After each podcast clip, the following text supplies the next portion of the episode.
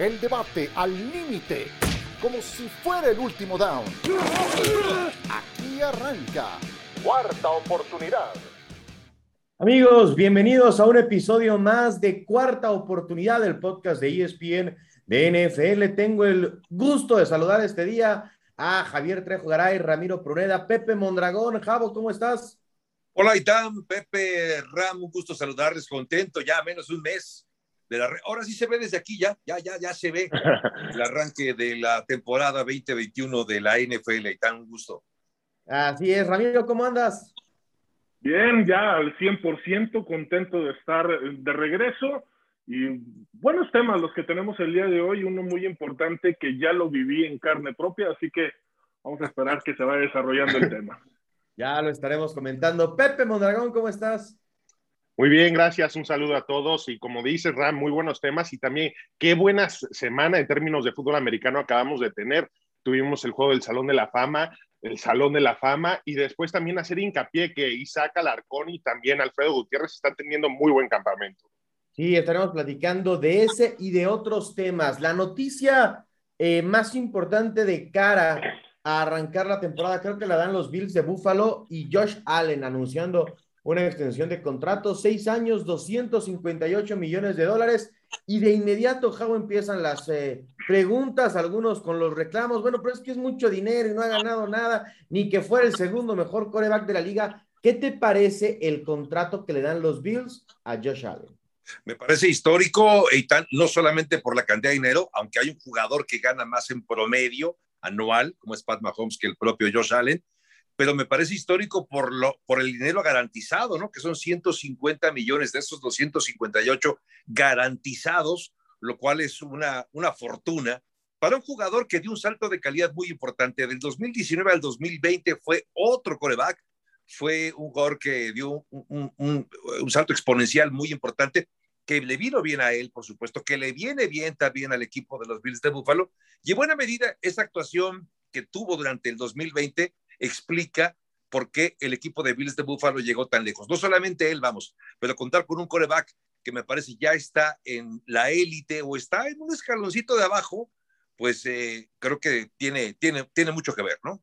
Ram, ¿te gusta el contrato? La verdad no, porque si vemos la lista de los corebacks que han o que tienen estos contratos millonarios en promedio arriba de 30 millones de dólares, solamente podemos ver tres corebacks que han logrado ganar un Super Bowl. El más reciente fue Patrick Mahomes, pero después de ahí te vas a Russell Wilson, que justamente ganó ese Super Bowl previo al contrato que logró reestructurar con Seattle, y el mismo Aaron Rodgers, que bueno, ya vimos en toda la polémica que ha estado envuelto y que la novela sigue, que aunque ya está entrenando, parece ser que va a ser el último año de Aaron Rodgers en Green Bay, pero eso no te garantiza ni te va a dar, porque ves los nueve jugadores, diez jugadores mejores pagados y sigues sin ver a Tom Brady en esta lista de los que tienen un contrato por más de 100 millones de dólares o ganando más de 35 millones de dólares por año. Pepe, ¿tú qué opinas del contrato? Y luego vuelvo contigo porque tengo otra pregunta al respecto. Sí, la verdad es que me gusta cómo lo, estructuraron. Sí, tiene mucho dinero garantizado, pero se activa eh, por épocas, un año antes normalmente de cuando le tienen que pagar ese dinero. Entonces, no es como que le van a dar todo el dinero hoy mismo. No, me gusta porque le pagaron antes que le pagaron a Lamar Jackson. Ustedes saben que Lamar Jackson va a ganar cerca de los 45, si no más que Patrick Mahomes, ya tiene un MVP y va a querer ese tipo de dinero. Entonces, para, pagándole antes a Josh Allen, eh, no le tienes que pagar tanto. Lo que sí tengo un problema es lo que dice Ramiro yo no sé qué piensan los gerentes generales en la NFL. Cuando tú ves la lista de los mejores pagados, está Jared Goff, está Deshaun Watson, está Dak Prescott, el número 3, está también este Kirk Cousins, está Carson Wentz. Yo no sé cómo están, este, exacto, valorando estos contratos y ofreciendo este tipo de dinero, porque como dice Ramiro, si vemos el modelo ganador en la NFL, es Tom Brady y el tipo no cobra ese, esas millonadas. Entonces yo creo que parte tiene que ver con un, un equipo como Kansas City que infló el mercado pagándole 40 45 millones por año a Pat Mahomes, que sí creo que se los merece, porque él es un coreback. Hay este tractores o hay este carritos. Él es tractor, él jala el carrito. A mí se me hace que Josh Allen no he visto suficiente para que me convenzca que él no es un carrito que lo jala un tractor, que es el resto del equipo, como dice Ramiro. Ahora hay de carritos a carritos, hay uno que jala con electricidad y hay uno que... Y otro que trae frenos, ¿no? Que te va frenando, y, sí. Y, o sea, y es el que Sí, cómprala. A ver, Pepe, a lo largo del contrato, ¿los Bills van a tener un Super Bowl cuando acabe este acuerdo o no habrán ganado un Super Bowl con Josh Allen? Ah, la verdad, me gustaría decirte que sí, porque Josh Allen es un profesional, la verdad que se ve que es un muy buen chavo, pero te voy a decir que no, por lo que acabo de decir de Kansas City, sí creo que tienen mejor equipo y tienen mejor coreback. Y si vemos equipos como Baltimore, como Pittsburgh, no quiero mencionar a Cleveland, aunque tienen mucho talento en papel, pero esa cultura pesa mucho y tan, estos equipos han sido buenos décadas. Entonces es muy difícil que tú llegues. Eh, armaron un buen equipo el año pasado, pero ahora con este contrato les va a pesar. Acuérdense que le trajeron tres receptores para que pudiera mejorar mucho Josh Allen. No creo que puedan hacer ese tipo de movimientos a futuro. Ram, ¿a ti no te gustó el contrato? 43 millones más o menos por temporada. ¿Qué contrato sí te hubiera gustado para Josh Allen con los Bills? Yo creo que hubiese sido parecido a uno al que logró, por ejemplo, Dak Prescott. Sería más acercado a la realidad de lo que Josh Allen nos ha demostrado durante la temporada, porque es un quarterback que fue de menos a más eh, en lo que lleva en su carrera dentro de la NFL. Apenas el año pasado demostró ese, ser ese coreback que te puede llevar a playoff. Pero estamos hablando de que ya está en su tercera, cuarta temporada, donde apenas te está demostrando ser ese coreback. Contrario a lo, por ejemplo, a lo que Patrick Mahomes nos ha demostrado, que desde el inicio, desde que fue titular, se acerca a romper un récord de más touchdowns, de, de más yardas por aire, y empieza a llevarte a los playoffs a una final de conferencia desde el inicio de su carrera. Yo Allen no, tuvo que ir creciendo con el equipo, entonces yo hubiera preferido un contrato cerca de los 150 millones de dólares por cuatro o cinco temporadas, que es más o menos la capacidad que yo le veo parecida a lo que Dak Prescott es, que es un motor. Sí, Ram, pero si, si ves la, perdón, si ves la edad y la proyección que tiene Josh Allen con la que tiene Dak Prescott a su edad, viniendo de una lesión y todo eso, tendrías que tener un, pésimo representante para que no te paguen más que Dak Prescott. Yo creo que acertaron en que tiene que ser el segundo mejor pagado en este momento por el mercado. Pero, la inflación del mercado es otra cosa. Pregúntale al Barcelona y al Real Madrid. no debió haber sido lo de Dak Prescott justamente porque viene regresando de la lesión. Sé de la importancia, de lo que representa Prescott para los vaqueros, pero aún así no se merecía ese, ah. ese tipo de contrato. Lo consiguió excelente, pero eso es lo que debió haber aspirado Josh Allen. Superaron las expectativas por cómo está inflado el mercado y la escasez de esos corebacks de calidad. ¿tú crees que ya vimos la mejor versión de Josh Allen o puede todavía entregarnos una mejor versión del coreback de los Bills? Porque le están pagando para eso, ¿no? Para ser top 4, top 3, top 2 de la liga. ¿Tú crees que lo va a alcanzar o ya lo que le vimos el año pasado es su mejor versión? No tengo duda. Coincido con Pepe que está difícil que pueda ganar un Super Bowl porque es muy difícil cuando tienes tanto talento en otros equipos. Pero sí, es, vamos a ver una mejor versión de Josh Allen. A ver, recapitulando, fue uno de los mejores en cuanto a rating. Fue el tercero en cuanto a rating de pasador el año pasado. Fue también el quinto en cuanto a pases de touchdown. Solamente por debajo de quienes de Aaron Rodgers, de Russell Wilson, de Tom Brady, de Pat Mahomes. Todos ellos ya han ganado Super Bowl. Josh Allen no ha ganado Super Bowl, efectivamente, pero estuvo ahí. En cuanto a porcentaje de efectividad de pases completos, fue el tercero. Y fue apenas, digamos que su primera temporada en esta ruta ascendente. Yo sí lo veo con una mejor temporada incluso para el 2021. Yo creo que el techo quizá lo pueda alcanzar incluso para el 2022. Claro, es importante que siga el talento funcionando alrededor de Josh Allen, porque también cuando pagas tanto a un jugador como pagar 43 millones de dólares, evidentemente empiezas a tener problemas por no poderle pagar a otros jugadores. Y entonces es ahí que si no aprovechas este envío este año o el que viene, me parece que más adelante va a empezar a escasear el dinero para poder contratar mejor talento están en los Bills de Buffalo. ¿Quién para ti fue el coreback más, perdón, ahora Pepe, ¿quién para ti fue el coreback más sobrevalorado y el menos valorado económicamente en la liga?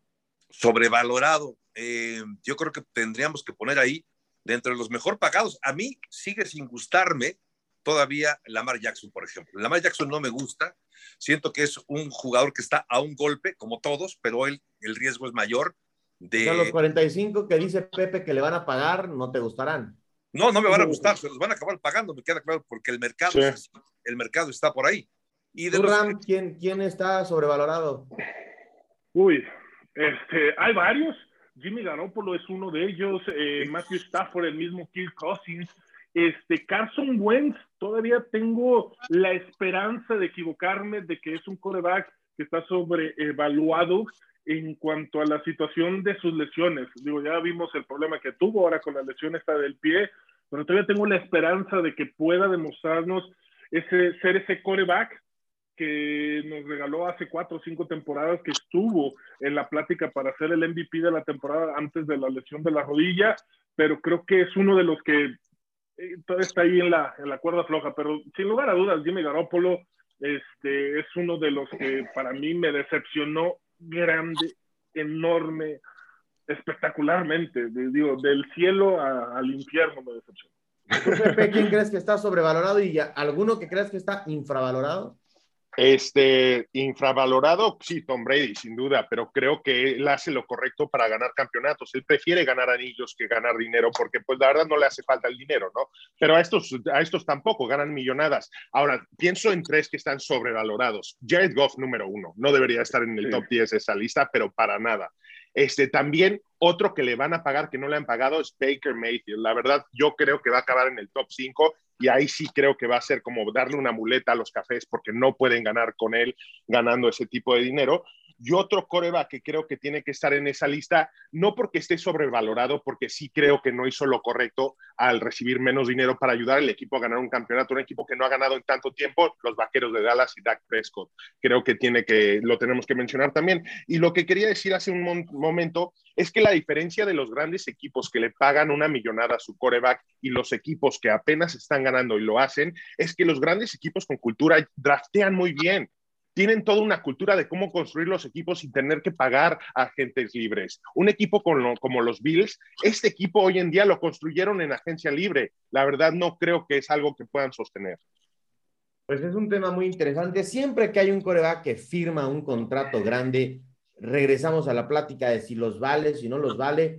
Una final de conferencia para Josh Allen, un coreback que cada año se ve mejor, pero que con eso, después del contrato, creería yo, no sería suficiente. Le están pagando para que gane títulos en la NFL. Es muy difícil, pero está cobrando como es. Otro tema, compañeros.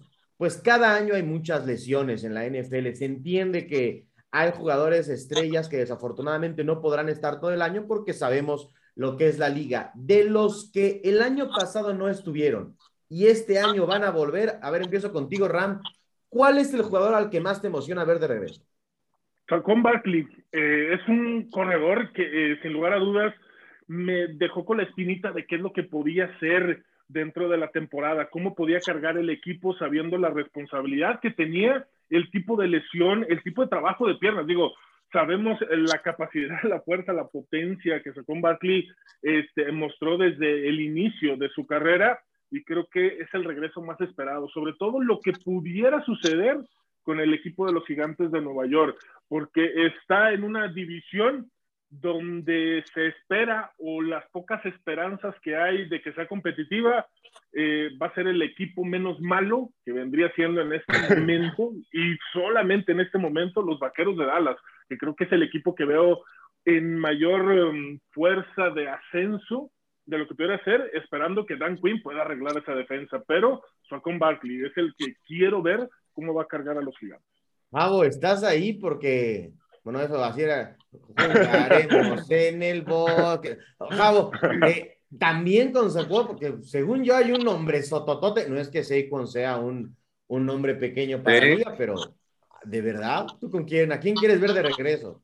Mira, es que hay corredores como él, que va a ayudar mucho, como Christian McCaffrey, que va a ayudar muchísimo, uh -huh. muchísimo, en una posición que tú desdeñas, mi querido eh, ¿Sí? Itán, que te gusta decir que el corredor sí, podría sí, jugar sin corredores. Hasta en la basura hay corredores. Los corredores. Lo de Dak Prescott me parece, Dak Prescott me parece que hay mucho interés.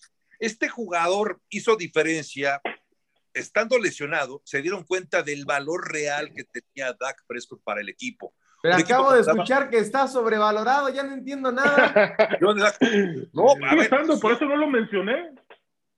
Yo, yo no mencioné a Dak Prescott como sobrevalorado. Yo, yo sí, ahorita lo explico. Ahorita lo explico, ahorita.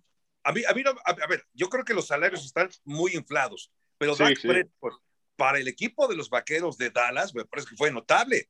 sí, vamos, si la lesión de Dak Prescott, si se hubiera mantenido Dak Prescott con el equipo la temporada pasada, yo firmo que habrían ganado esa división, porque habrían ganado un par de partidos más por lo menos y habrían ganado la división este de la Conferencia Nacional. Claro, si hubieran topado con Tampa, les habría pasado lo mismo que Washington, pero Dak Prescott me parece que es el que acapara reflectores, eh, al menos de este lado del balón. Ah, pues es que tierra de ciegos cualquier puerto es rey, ¿no? Pues digo, Dak Prescott en esta conferencia. los vaqueros. Oye, estás hablando del equipo más popular, uno de los más populares, hay mucho interés por Sí, Ram, es bueno para la liga que esté Dak Prescott.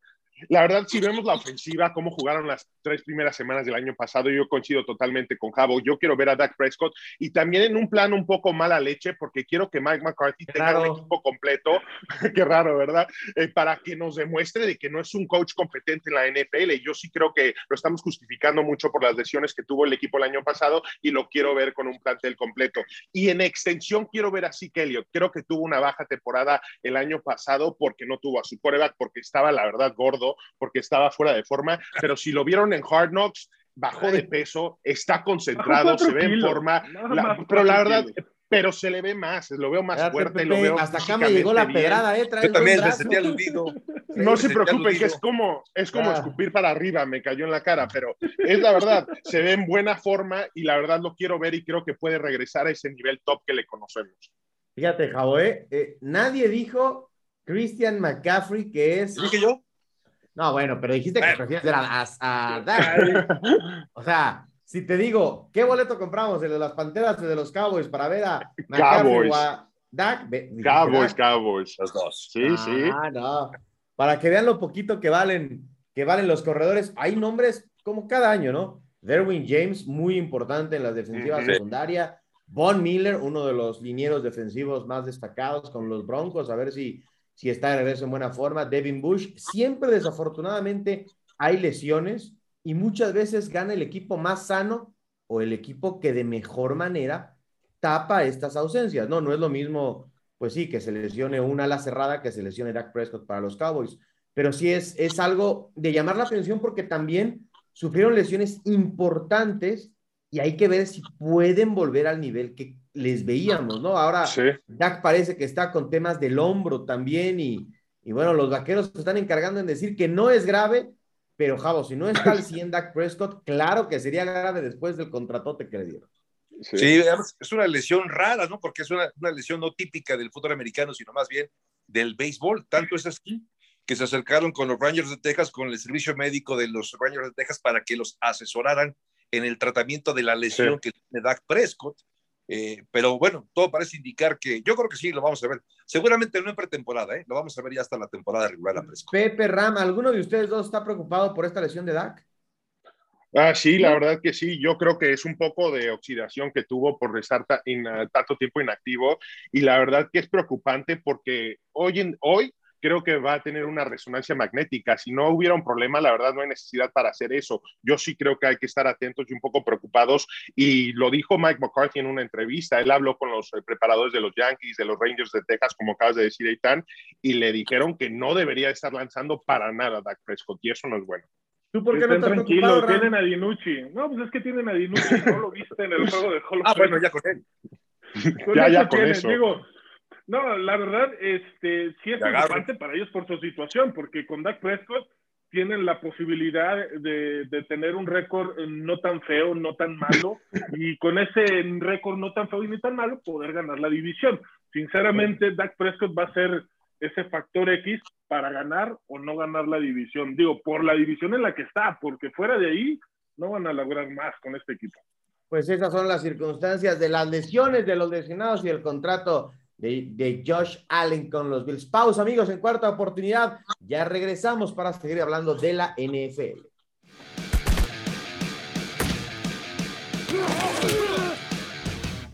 Volvemos, amigos, a cuarta oportunidad. Cada vez falta menos para que arranque la NFL. Hoy con Javier Trejo Garay, Ramiro Pruneda, Pepe Mondragón y e Itán con ustedes, compañeros, para platicar de algo muy sensible porque eh, pues nos toca o nos ha tocado a todos, desafortunadamente, esta pandemia de, COVID-19 no ha sido la excepción. Ya el año pasado, la temporada inclusive tuvo que estar ahí modificando juegos, protocolos muy estrictos. Hay algo muy diferente de cara a este año, afortunadamente, que es la vacunación. Y científicamente está comprobado cómo estas vacunas han ayudado a que pues se evite la enfermedad, pero sobre todo se evita el desarrollo grave o el fallecimiento de la enfermedad. Y bueno, pues se sabe que esta situación está afectando a personas jóvenes, no vacunadas ahora, a diferencia de lo que pasaba el año pasado. Sin embargo, todavía hay un, hay un sector importante con todas las restricciones y las motivaciones que la liga ha establecido para que los jugadores se vacunen, hay un sector importante de jugadores que no se han querido vacunar y que han perdido ya tiempo de pretemporada. Kirk Cousins, que ha sido muy vocal, perdió un patrocinio de un hospital, una relación de un hospital hace unos días, Kirk Cousins. Lamar Jackson otra vez fue colocado en esa lista. ¿Qué les parece? ¿Cómo, cómo andan con, con esta situación? Ramiro, te lo pregunto a ti, eh, que además como jugador sabes las dinámicas de un locker. Eh, ¿Cómo crees que está sucediendo esto con un tema tan sensible como es la salud tuya y de los tuyos? Porque puedes inclusive llevar esto a casa. Digo, es, es difícil, es complicado eh, el tema en sí, saber las razones o los porqués muchos jugadores deciden no tomar eh, la vacunación.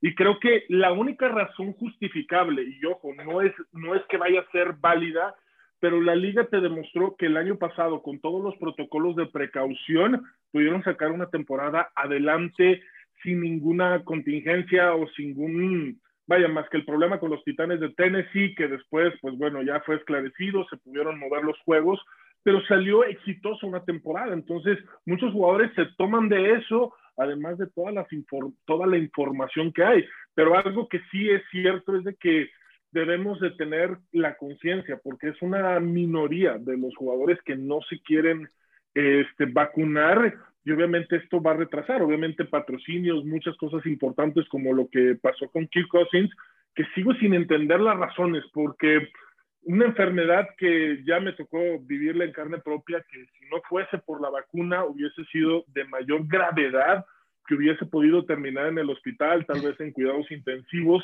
Este, el mismo doctor, el neumólogo me dice, si no hubiese sido porque tú ya tenías la vacuna, esto pudiera haber, pudiera haber tomado proporciones mucho más grandes y gracias a Dios que pude tener eh, la oportunidad de, de, tomar la vacuna, pues solamente fueron síntomas leves, ciertos días complicados, pero salimos adelante sin ningún problema. Entonces creo que es crear esa conciencia para con los jugadores, que creo que la liga lo está haciendo de manera adecuada, está metiendo la presión necesaria, pero con información y creo que el porcentaje, los números de lo que estamos viendo, sobre todo en las personas hospitalizadas que pueden tener eh, complicaciones graves eh, por esta enfermedad, pues han sido personas que no, que no se quisieron vacunar. Es un porcentaje que estamos hablando de arriba del 95%. Entonces creo que esos números son más válidos que esas justificaciones que los jugadores pudieran tener. ¿Estás ahí, Pepe? Sí, aquí estoy. No, no, estás ahí en la opinión de Randy. Vaya, ah, vaya. no, estoy de acuerdo, pero creo que es un tema más complicado porque es un reflejo casi, casi, casi exacto de lo que está viviendo el país con el gobierno, de que quieren que todo el mundo se vacune. Y la verdad, este, sí hay un poco de opinión personal ahí que es importante de la gente que no se quiere vacunar, pero la gente que no se quiere vacunar en una sociedad es diferente porque no están ganando millones de dólares, no tienen un contrato, no es una liga. La NFL sí lo es. Y mi única pregunta que le haría a Kirk Cousins es, ¿por qué cuando te lesionas no dudas en confiar en el médico del equipo? Haces lo que él te dice, te operas, si te, si te dice que te operas, haces exactamente lo que te dice. Y ahora que te están diciendo que es bueno para ti que te vacunes, que no lo quieras hacer, me sorprende un poco, porque Kirk Cousins es un hombre muy pensante, muy inteligente, y creo que es falta de información, como dice Ramiro. Ahora, en un estado como Nueva York, ahora que la gente no puede acceder a un lugar público sin tener su pasaporte de vacunación, no sé qué vayan a hacer cuando hay un partido de NFL y todo el mundo en el estadio tenga que estar vacunado y haya un jugador en la cancha que no esté vacunado. Yo creo que eso no está bien. Y sí creo que el que tiene que abrir la boca aquí es de Maurice Smith, el eh, director ejecutivo de la Asociación de Jugadores. Ha estado muy calladito y la verdad tiene que abrir un diálogo con el comisionado Gadel y buscar una solución antes de que empiece la temporada, porque hoy en día yo no estoy seguro de que sepan qué hacer con esta situación. Javier, ¿cómo crees que va a avanzar este, este asunto de la vacunación, que no es menor en medio de, del COVID que ha regresado a los Estados Unidos y a prácticamente todo el mundo? Nunca se fue, ¿verdad? Pero me refiero a, con la intensidad con la que estamos ahora viviendo esto. Yo, yo quiero imaginarme que en un eh, escenario positivo, de, de, a poco, varios, eh, varias personas de, de, la sociedad de los Estados Unidos que se rehusan a vacunarse van a empezar a hacerlo. Y algo similar me parece que puede acabar ocurriendo en la NFL, que de a poco más jugadores, porque si todos hubieran querido vacunar, ya estarían vacunados todos. Entonces, me quiero imaginar que de a poco habrá algunos que se van, van eh, entrando en razón y van vacunándose, pero seguramente habrá otros tantos que van a persistir en, no vacunarse con las implicaciones de salud que tiene para él, para sus familias, para el equipo. Y ojo, que aquí también entra ya algo muy importante en juego, el factor económico. Un positivo de COVID en un equipo o varios casos positivos de COVID en un equipo implica pérdida de dinero para los equipos, para los propios jugadores, sí. porque ya anunció la NFL que no habrá cambio, no habrá recalendarización como hubo el año pasado en equipos con jugadores que no se hayan vacunado. Y entonces perderán el salario correspondiente a ese dinero, no solamente ellos, todo el equipo y también los jugadores del equipo rival. Así que hay una implicación económica muy importante que no puedes dejar de lado. Y cuando le empieza a pegar a los jugadores en donde más le duele, que es el bolsillo, me parece que ya, ya se va a escalar a otro escenario esta discusión.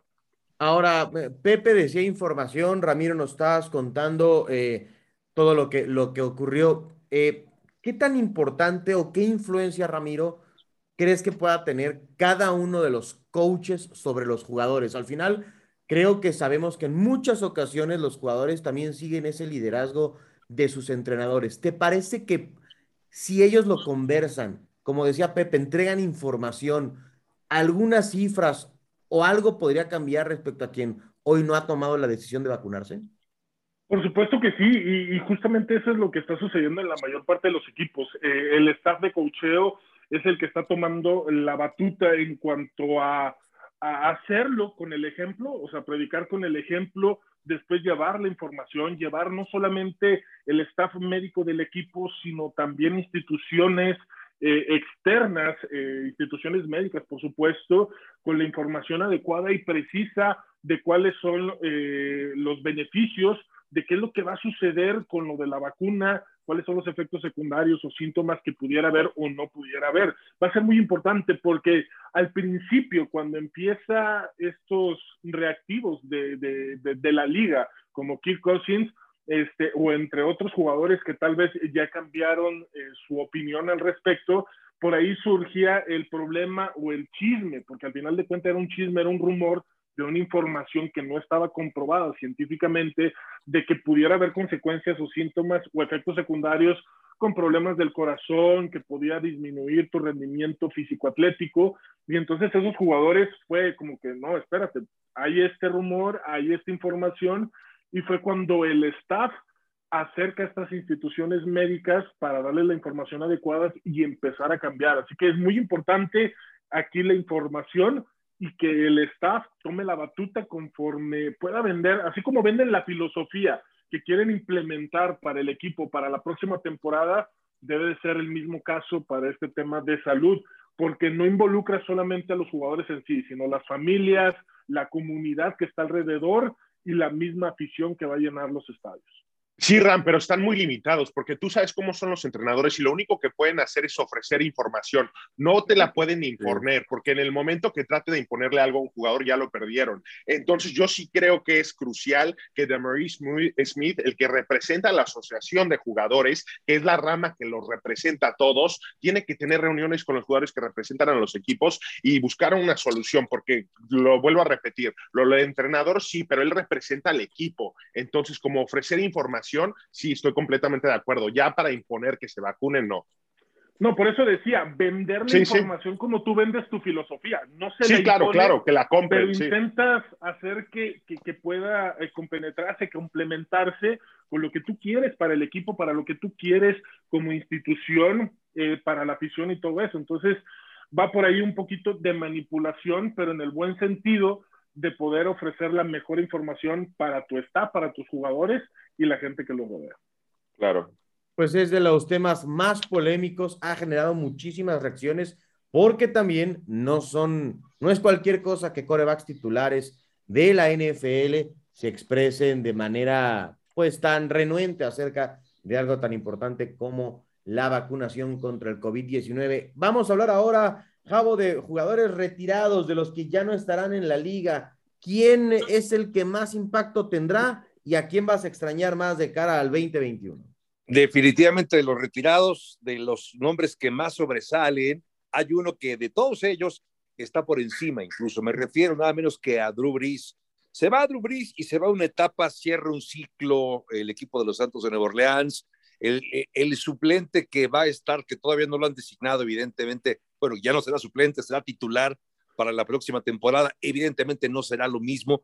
Durante muchos años recordemos que este equipo podía tener las, las peores defensivas y sin embargo conseguía calificar a postemporada gracias al talento, la habilidad de Drew que de a poco fue menguando su calidad, evidentemente por, por los años. Así que me parece que yo lo voy a extrañar mucho a Drew pero ¿saben quién lo va a extrañar más? La afición de Nueva Orleans y el propio equipo de Nueva Orleans van a extrañarlo para que vuelvan a tener un quarterback del calibre de Drew No sé cuánto tiempo pueda pasar. Eh, Pepe, ¿crees en el mismo que es el que más impacto tendrá? Eh, en impacto, sí, la verdad que impacta toda una división, no solamente a los aficionados de Nueva Orleans, porque han dominado de cierta forma esa división y ahora un equipo como Tampa Bay puede tomar la batuta y no soltarla un buen tiempo. Pero yo me quedo con los hermanos Pouncey, no solamente porque pues obviamente uno de mis ídolos en el fútbol americano es Marquise Pouncey, pero eh, si hablas de cómo jugaron la posición que como guardias y como centros, pocos la han jugado mejor y por eso creo que hay que mencionarlos. Marquise Pouncey nueve veces Pro Bowl, tres veces All Pro, dos veces segundo equipo All Pro, de los mejores centros que hemos visto en la liga y creo que puede que haya un problema en Pittsburgh en cuanto a liderazgo esta temporada porque hay pocos líderes en ese equipo vocales y uno de ellos será Marquise Pouncey. Lo vimos cuando pasó el incidente con Miles Garrett, ¿no? Que fue el que defendió a su coreback, a Mason Rudolph, y sí como que los Steelers pierden un pedacito de su corazón con Marquise Pouncey. Ramiro, para ti el retiro o los retiros que más impacto tendrán a los que más vas a extrañar? Obviamente lo de Drew Brees es de rescatarse y si nos vamos un poquito al tema fantasy, digo, yo sé que como coreback dejaría mucho que desear en playoff, pero Philip Rivers, ¿eh? ¿eh? en cuanto a los números, y estoy hablando exclusivamente de fantasy, un coreback que siempre te daba muy buenos puntajes, ahí es donde tal vez lo vaya a extrañar en, en, las ligas en las que participo, pero fuera de eso, Drew Brees tiene que ser el principal, y no solamente por lo que representaba para la liga, eh, lo que podía representar como papá, como e, ese núcleo familiar, porque siempre los hijos estaban acompañándolo, sino también eh, lo que va a extrañarlo Michael Thomas, creo que es el que más, porque si le hablan por teléfono y le dicen, mira, tenemos a James Mason y a Tyson Hill para que te vengas a atrapar esos pases, obviamente por eso el señor no va a contestar la llamada, así que es uno de los que más lo va a extrañar en este momento por esta temporada. Pues eh, indudablemente se les extrañará a todos estos grandes estrellas cuando estamos a menos de un mes de que arranque la temporada, pues empezamos a a ver que no están en los equipos. Con esto, amigos, cerramos esta edición de cuarta oportunidad. Pepe, muchas gracias. No, gracias a ustedes. Un abrazo a distancia. Ramiro, gracias. Muchísimas gracias a todos. Saludos. Estamos de vuelta y ya menos de un mes para el inicio de la temporada. Afortunadamente. Javo, muchas gracias. Igualmente, gracias a todos ustedes. Síganse cuidando mucho porque esto todavía no acaba, lamentablemente. Así es, pues a nombre de Pepe Mondragón, Ramiro Pruneda, Javier Trejo Garaya y Tamen Ezra, les agradece amigos que nos hayan acompañado en cuarta oportunidad y los invitamos a que nos acompañen la próxima semana con más temas de la NFL que está por regresar en su temporada 2021. Gracias y hasta la próxima. El debate al límite, como si fuera el último down. Gracias por escuchar Cuarta Oportunidad.